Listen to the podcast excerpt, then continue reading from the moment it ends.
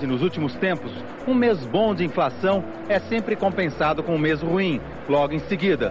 Com isso, já estamos há 22 meses com uma inflação acima de 200% ao ano. Ironizando, podemos dizer que temos uma das inflações mais estáveis do mundo. Pena que estabilizada numa média de 220% ao ano. Você no supermercado, você cada vez mais vai abrindo mão de uma coisa que você consumia. Ela tem cortado muito. O quê?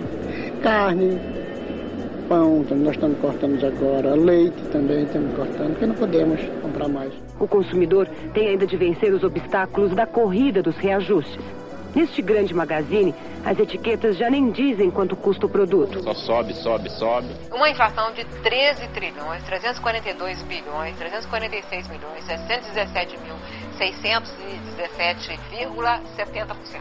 Não é uma história governamental, uma história que se passa uma parte no governo e uma parte na casa das pessoas. O trauma da hiperinflação que assolou o Brasil entre as décadas de 80 e 90 pode até provocar nos mais velhos algum alívio agora que outra palavra aparece no noticiário.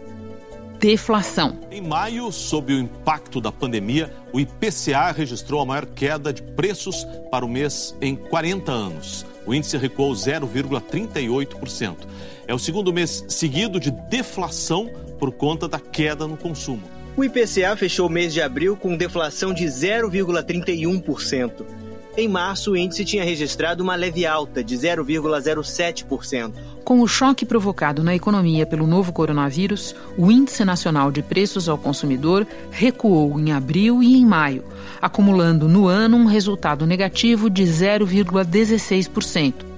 Já no período de 12 meses, a inflação está em 1,88%, a menor em quase duas décadas. Dos nove grupos de produtos e serviços pesquisados pelo IBGE, cinco tiveram deflação em maio, ou seja, redução nos valores, né, nos preços. O maior impacto do mês veio dos transportes, uma queda de 1,90%, mas que ainda assim foi menos intensa do que a queda registrada no mês de abril. Resultado... Mas os preços de alguns dos produtos mais essenciais não caíram.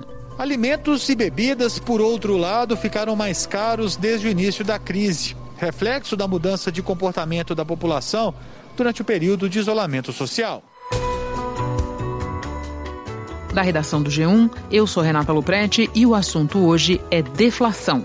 O que os dois recuos seguidos no IPCA dizem sobre o estado da economia brasileira e por que, no médio prazo, inflação abaixo da meta é problema. Temas que vamos explorar em conversa com o economista Alexandre Schwartzman, ex-diretor de Assuntos Internacionais do Banco Central. Segunda-feira, 15 de junho. Alexandre, começo pelo bem básico. O que é deflação? A deflação é o inverso de inflação. Inflação é um aumento geral, é um aumento persistente do nível geral de preços. Deflação, portanto, é uma queda persistente do nível geral de preços. Chama atenção para dois elementos nessa história. Primeiro, ele, ela tem que ser persistente, tem que ser uma coisa que não está acontecendo uh, num episódio ou outro, mas ela tem que ser uma coisa que se estende ao longo de muito tempo. E segundo, a gente fala de deflação, é uma queda generalizada dos preços, não a queda de alguns poucos preços, ainda que esses preços possam ter ali um impacto grande na forma que a gente usa para medir, no caso ali o índice de preço ao consumidor. Então vamos para o momento do Brasil. Em abril, o índice de inflação ficou negativo em 0,31%. Em maio, em 0,38%. Eu entendo das tuas explicações, de ler você, que você considera que apesar desses dois recuos seguidos, não dá para dizer que nós temos deflação, correto? Eu iria até mais longe. A gente certamente não tem deflação. Né? Obviamente, a gente teve duas observações negativas. Né? O que não dá para dizer implicaria ah, que ah, alguma incerteza a esse respeito. Eu não, eu não tenho nenhuma ah, incerteza quanto ao fato de que não há deflação no país. O que a gente tem, ah, teve, foram dois episódios de queda ah, do IPCA, muito motivadas por alguns preços em particular. Gasolina foi uma, um, um componente importante. A maior deflação do país em 22 anos foi influenciada principalmente pela queda de 9,59% no preço dos combustíveis. A gasolina, por exemplo, ficou mais barata em todas as regiões pesquisadas, caiu 9% em média. Etanol, óleo diesel e gás veicular também tiveram quedas no mês de abril. Serviços também, mas como eles são fenômenos possivelmente transitórios, né? Não, então, caiu o preço, o preço da gasolina dois meses, provavelmente ele não vai seguir em queda ao longo de todos os demais meses. À medida também que a, a epidemia passe como a gente espera que vai passar, provavelmente os preços de serviços uh, não só uh, não vão continuar caindo, mas vão retomar em alguma medida a trajetória de elevação. Então, quando a gente olha para frente, a gente vai falar, bom, o Brasil vai terminar esse ano com uma inflação muito baixa, inflação ali na casa de um e meio, um pouquinho mais, um pouquinho menos do que isso, em torno de um e meio. Então, uh, para qualquer padrão, é uma inflação baixa. As expectativas no começo desse ano eram uma inflação uh, um pouco acima de 3%. Gente, o Banco Central acaba de divulgar o boletim Focus. Os economistas reduziram a previsão de crescimento da economia brasileira para este ano. A projeção para a inflação também caiu. Agora está em 3,22%. Já Estamos falando de menos da metade do que se imaginava no começo do ano, mas ainda a inflação. A gente não está vivendo deflação. Alexandre, quando a gente olha um pouco mais detidamente para o índice, entre os produtos medidos pelo IBGE, o maior impacto negativo veio, como você disse, do grupo dos transportes. Serviços também tiveram o menor resultado da série histórica. Já os alimentos registraram alta de novo, como no mês anterior, voltando a pesar mais no orçamento das famílias.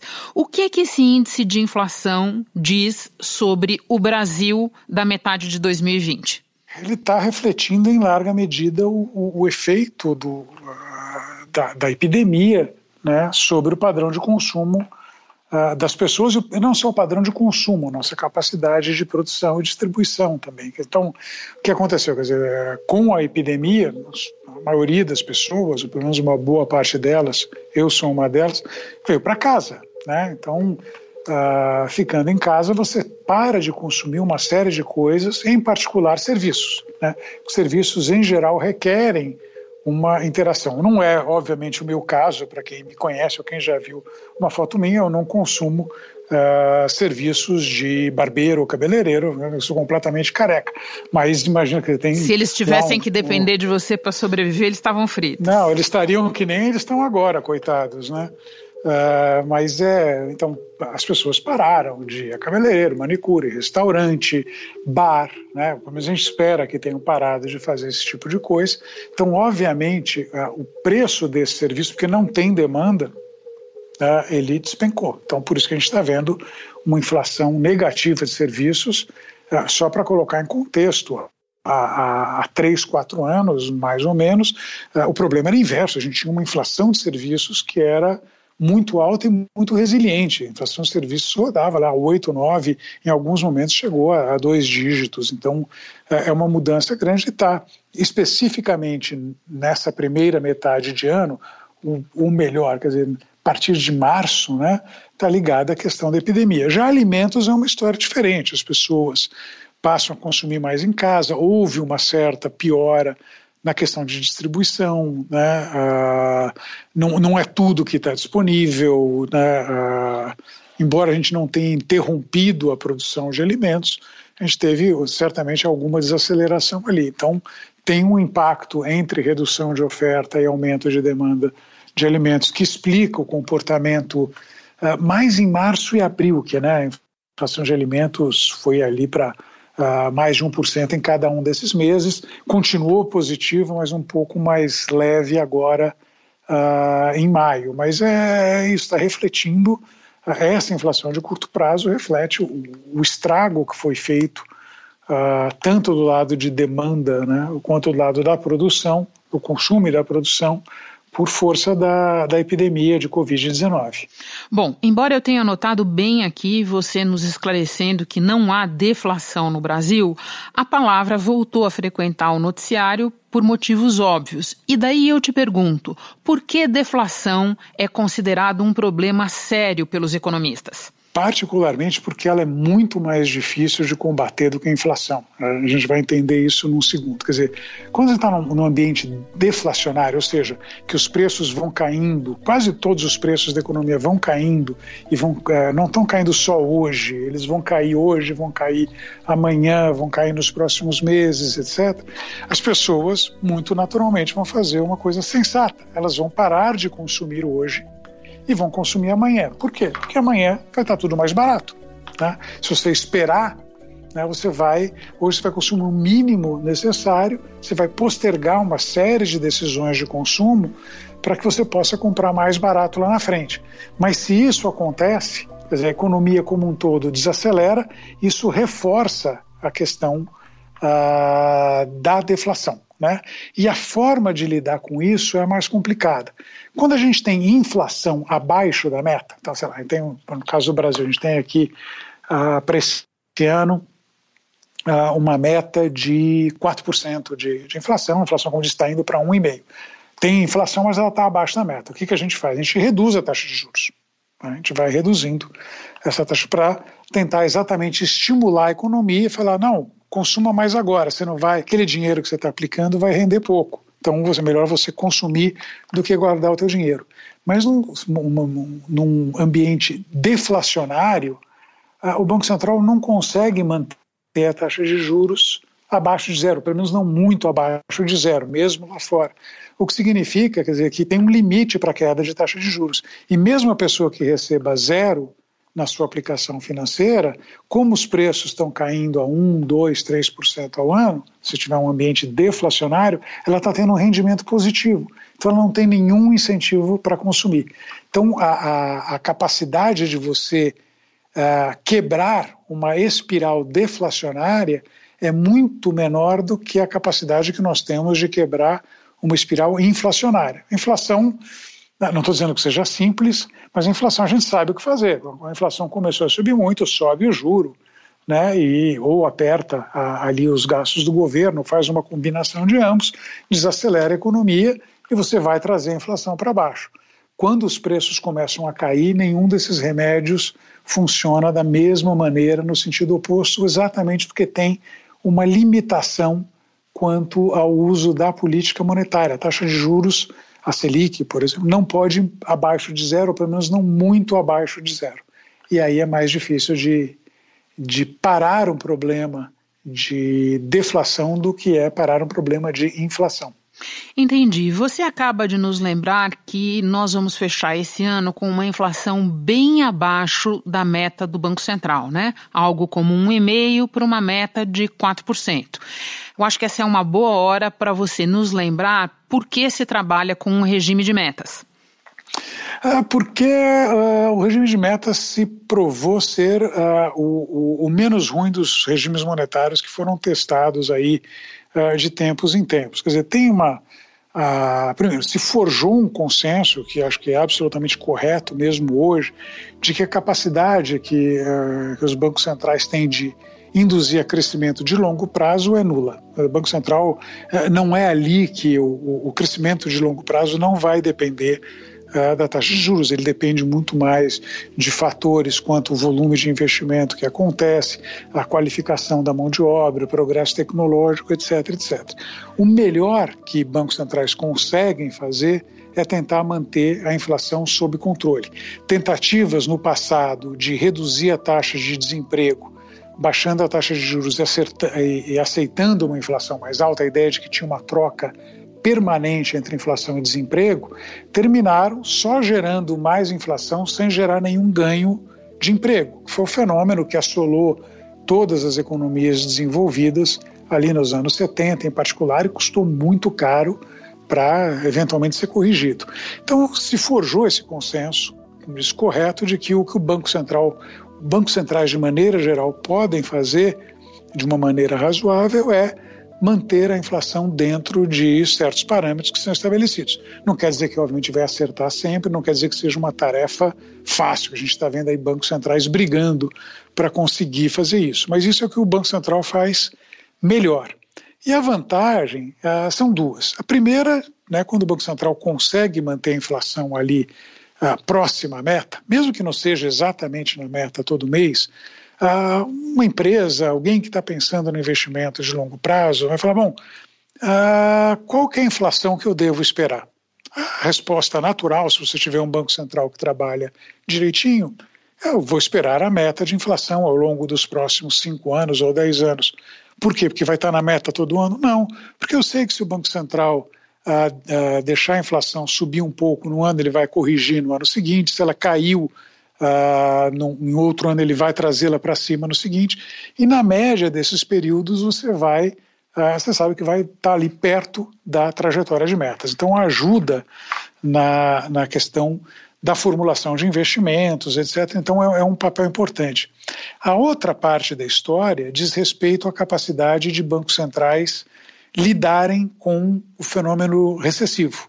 Né? Bancos centrais que têm um histórico bom de manter a inflação na meta, que estabeleceram sua reputação, quando eles enfrentam uma situação de recessão, né, então, ah, como agora, ou como foi a, a, crise lá em 2008, 2009. O IBGE divulgou hoje o resultado do Produto Interno Bruto do Brasil em 2009. O PIB é a soma de tudo que é produzido pela economia de um país. Foi o pior resultado desde 1992, mas por causa da influência da crise econômica internacional. Eles podem uh, agir de forma contracíclica, ou seja, eles podem, frente a uma recessão, reduzir a taxa de juros sem perder o controle das expectativas de inflação. As pessoas conhecem aqueles bancos centrais, sabem que eles são sérios, falam, não, tudo bem, uh, o Banco Central está cortando o juro hoje, porque ele está vendo uma recessão, ele está reagindo a isso, mas lá na frente ele vai manter a inflação na meta.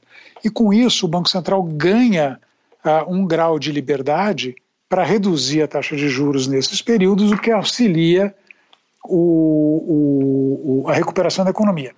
Pouco mais de duas horas de reunião a portas fechadas e num comunicado bem curto, o anúncio de mais um ponto percentual de queda dos juros básicos da economia. A taxa Selic está agora em 10,25%. Desde o agravamento da crise em setembro do ano passado, a redução foi de 3,5 pontos percentuais. Especificamente no caso brasileiro, deixa eu contrastar dois momentos. Né? Era o que eu ia te perguntar. Eu ia te perguntar sobre o nosso Banco Central. É, nosso Banco Central, quer dizer, puxando um pouco a, a brasa aqui para a minha sardinha, teve um período uh, que, em que ele conseguiu estabelecer sua reputação. Esse período foi mais ou menos ali até 2010, né? Ou teve o trabalho de Vaz, teve o trabalho do Armínio, teve o trabalho do próprio Henrique. Uh, eu fiz parte da diretoria do Henrique Meirelles, enfim, por isso que eu estou falando puxar a brasa para minha sardinha. Mas tinha um trabalho acho que bastante razoável no sentido de ancorar as expectativas de inflação. Então, quando veio a crise de 2008, 2009, né, o Banco Central pôde reduzir a taxa de juros. Né, então, a, a, crise bateu em outubro, em dezembro, o Banco Central estava reduzindo a taxa de juros, reduziu bastante para a época. A inflação em 2009 ficou ali na meta, porque enfim, as pessoas entenderam que aquilo era uma reação à crise.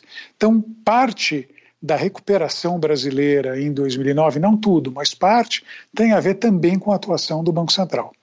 Vamos contrastar isso com o que aconteceu com a, a recessão de uh, 2014 e 2016. Quer dizer, o banco, em particular, essa recessão se aprofundou em 2015, logo no início do segundo governo Dilma, né? mas apesar da recessão, o Banco Central teve que subir juro.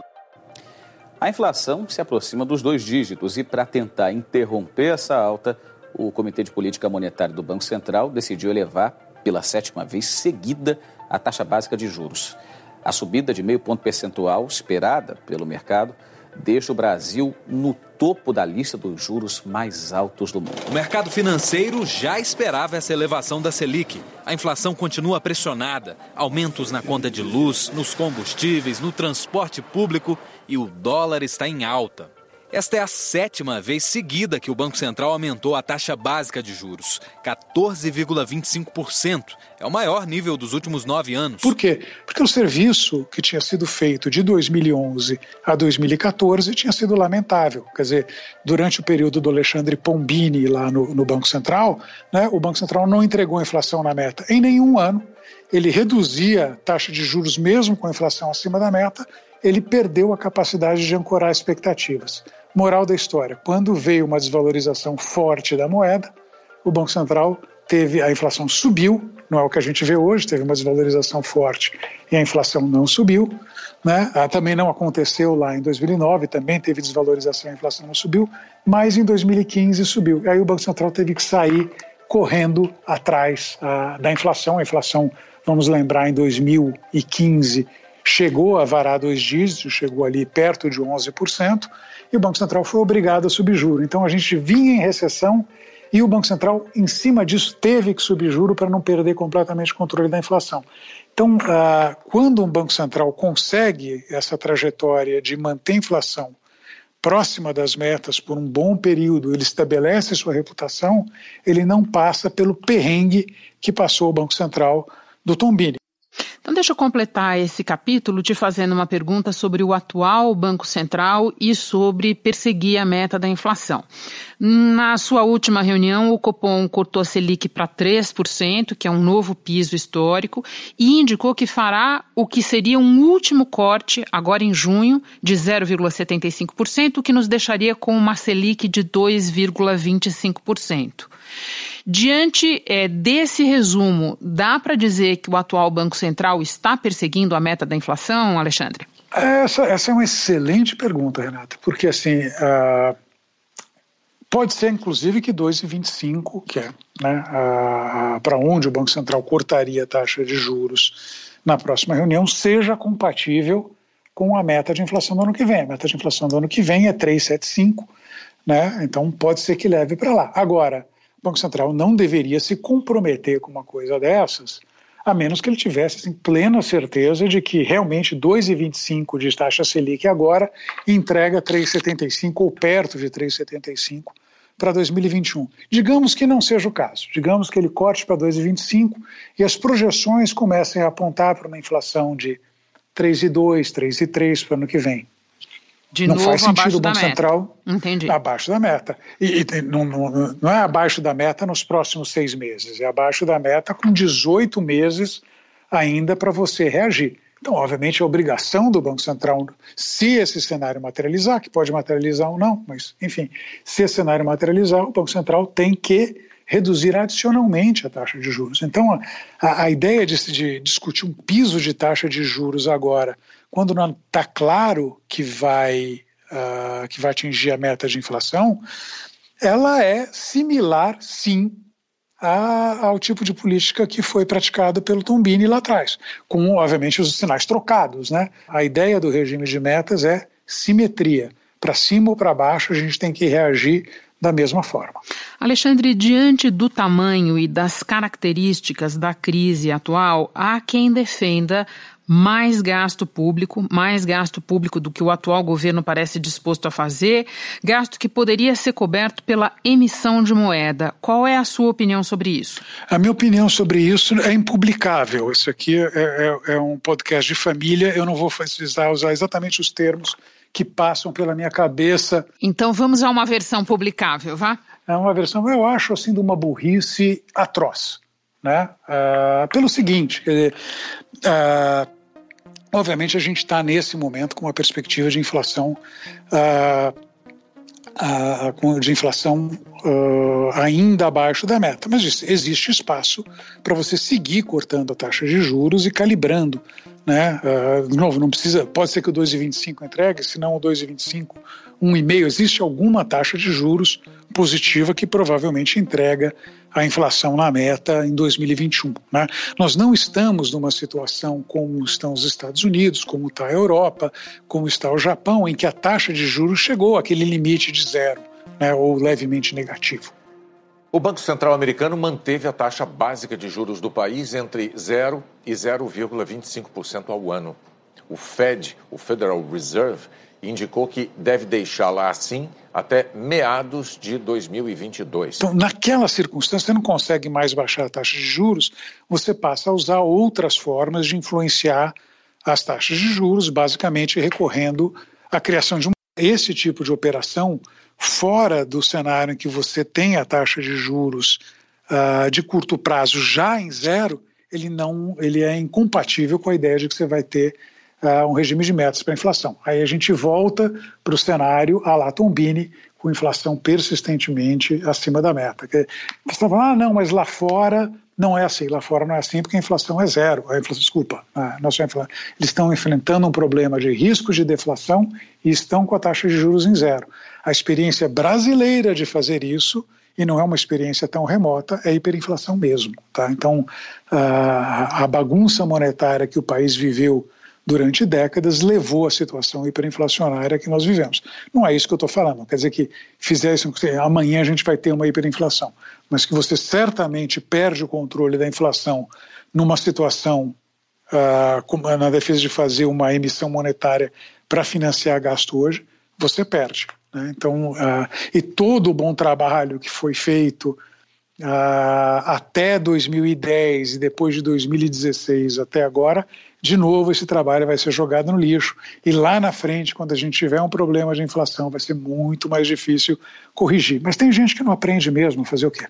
Alexandre, muito obrigada pela conversa, pelos esclarecimentos. Eu espero que em breve você possa ir, se não ao barbeiro, aos outros lugares que você gosta de ir. Muito obrigada. Bom trabalho para você. Para você também, Renata. Antes de terminar, um lembrete.